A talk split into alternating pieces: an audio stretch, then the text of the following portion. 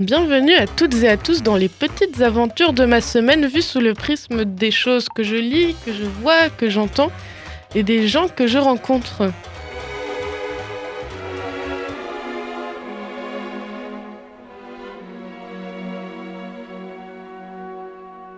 Nuit première. C'était une nuit de conte, amis lecteurs, une de ces nuits qui ne peuvent guère survenir que dans notre jeunesse. Le ciel était si étoilé, le ciel était si clair que lorsque vous leviez les yeux vers lui, vous ne pouviez, sans même le vouloir, que vous demander est-il possible que sous un ciel pareil vivent toutes sortes de gens méchants et capricieux? Nous allons parler aujourd'hui d'un roman. J'ai ici entre mes mains Les Nuits blanches de Dostoïevski, écrit en 1848.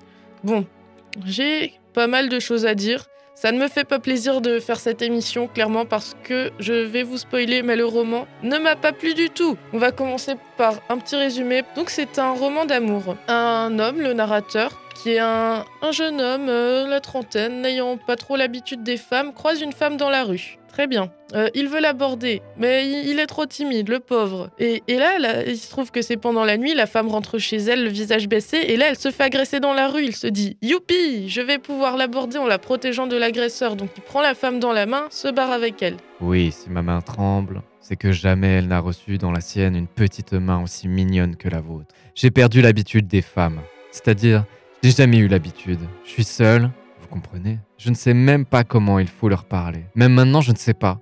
Ne vous ai-je pas dit une bêtise? Dites-le moi franchement. Et ensuite, il se trouve qu'il tombe amoureux de cette femme, Natchenka. Mais problème, la femme est amoureuse d'un autre, un autre monsieur, la trentaine aussi. Je précise que la femme a 15 ans, mais bon, c'est euh, ça, paraît normal pour Dostoïevski. Elle est amoureuse de cet autre homme, un homme mystérieux, qui a promis de la marier et qu'elle attend depuis un an exactement. Et donc là, l'homme se dit Oh mon Dieu, quelle tristesse, que faire? Et il est dans ce dilemme de Bon, je vais devenir son ami et l'aider à retrouver cet homme, mais en parallèle, je l'aime. Bon.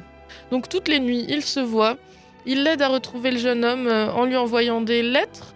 Au bout de quatre jours, la fille se dit Oh, j'aime ce monsieur en réalité, le narrateur. Je vais lui proposer d'habiter chez moi, au bout de quatre jours, et de me marier avec lui, évidemment.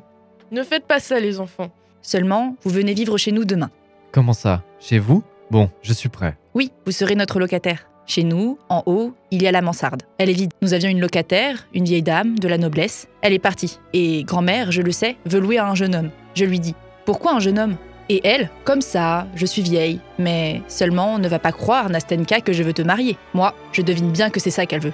sauf qu'au moment où elle fait cette petite tirade, le monsieur en question, l'homme mystérieux, arrive. Elle le voit et elle quitte le narrateur. À cette minute, nous vîmes passer devant nous un jeune homme. Il s'arrêta soudain, nous regarda fixement, puis, de nouveau, il refit quelques pas. Mon cœur trembla. Nastenka, dis-je à mi-voix. Qui est-ce, Nastenka? C'est lui, répondit-elle à mi-voix, se serrant contre moi encore plus près, encore plus tremblante. Je faillis tomber à la renverse. Donc là s'ensuit un énorme mélodrame du narrateur désespéré. Oh non, j'avais enfin trouvé une fille. Mon Dieu, que les femmes sont vénales. Femme de 15 ans, je précise. Mes nuits s'achevèrent ce matin. Un jour sinistre. La pluie tombait. Elle battait tristement mes carreaux. Il faisait sombre dans ma chambre. Gris dehors. J'avais mal à la tête, le vertige la fièvre me parcourait le corps. Dostoïevski est une personne atroce de manière assumée il le retranscrit à travers ses bouquins. Pourquoi pas? Mais pour le coup, je pense que c'est un des pires bouquins que Dostoïevski ait écrit.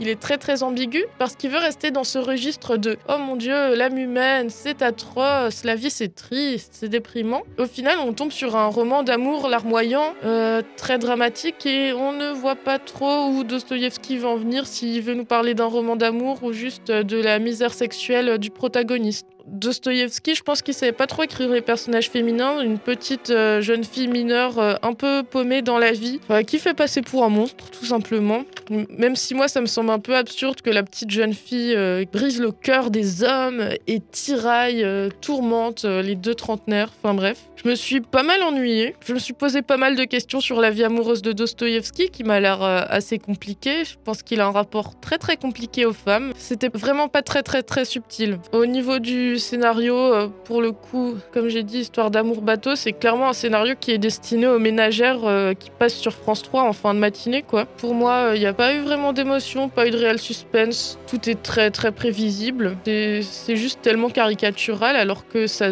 ne se veut pas caricatural, sauf s'il a voulu faire une parodie des romans russes euh, de 1850. Alors là, évidemment, c'est réussi. Je ne sais pas si c'était le cas. Bon, la traduction est bonne, ouais, ok, on peut reconnaître ça. Pour le coup, Dostoïevski, c'est ce qui est intéressant, c'est quand même sa manière de capter euh, l'âme humaine. Je, suis quand même partie euh, dans ma lecture euh, en me disant, ok, un roman d'amour de Dostoïevski, pourquoi pas euh, Ça peut être intéressant sociologiquement de voir une approche des relations euh, sous, vue sous son prisme, mais non, non, je pense que les relations amoureuses ne sont pas faites pour lui. J'ai refermé le livre, j'ai regretté d'avoir pris du temps pour le lire. Voilà. Vous pouvez lire Dostoïevski, très bien, mais pas ce roman-là, non. Pas, c'est vraiment un roman qui se veut subversif, mais qui ne l'est pas du tout. Je conseillerais plutôt, euh, si vous voulez vous mettre à Dostoïevski, de commencer pas forcément par Crime et Châtiment, qui est un roman assez lourd, mais Le Joueur, par exemple, qui se lit très facilement, très vite, puis vous dirigez euh, peut-être un peu plus tard vers les frères Karamazov, euh,